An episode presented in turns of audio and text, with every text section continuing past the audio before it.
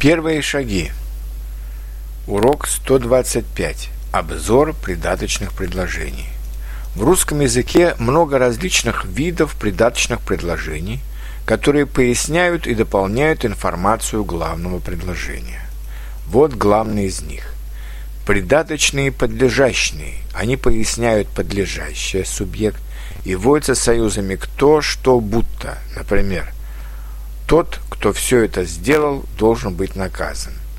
Определительные придаточные, они отвечают на вопросы «какой», «который», «чей». Например, «он самый удивительный человек, какого я когда-либо встречал». Дополнительные придаточные – это самый распространенный вид придаточных предложений, которые передают косвенную речь или дают другую дополнительную информацию. Чаще всего они вводятся союзами «что», чтобы.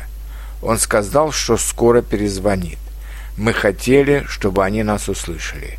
Придаточное место отвечает на вопросы «где», «куда», «откуда» и говорят нам о месте действия. Например, «Я хочу вернуться туда, где я был счастливым». Придаточное времени отвечает на вопросы «когда», «как долго» и говорят нам о времени действия. Например, «Когда я выходил из дома, я увидел его на другой стороне улицы». Придаточные причины – отвечает на вопрос «почему» и указывает на причину действия. «Я остался дома, потому что был болен». Придаточные сравнительные образы действия степени отвечают на вопросы «как», «до какой степени». Например, «как дерево роняет тихо листья, так я роняю грустные слова». Придаточные цели отвечают на вопросы «зачем», «с какой целью». Например, «я приехал в Германию, чтобы изучать немецкий язык.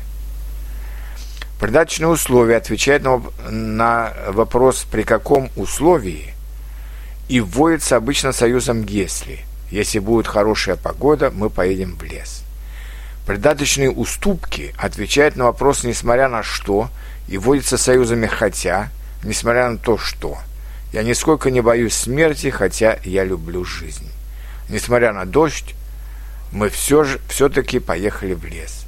Но главное, не забывайте, что придаточные предложения в русском языке всегда отделяются от главного предложения запятыми, что редко бывает в английском языке.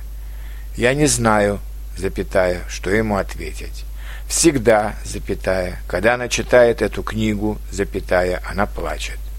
Если тебе нужна будет моя помощь, запятая, обращайся ко мне. Чтобы знать русский язык, запятая, нужно много заниматься.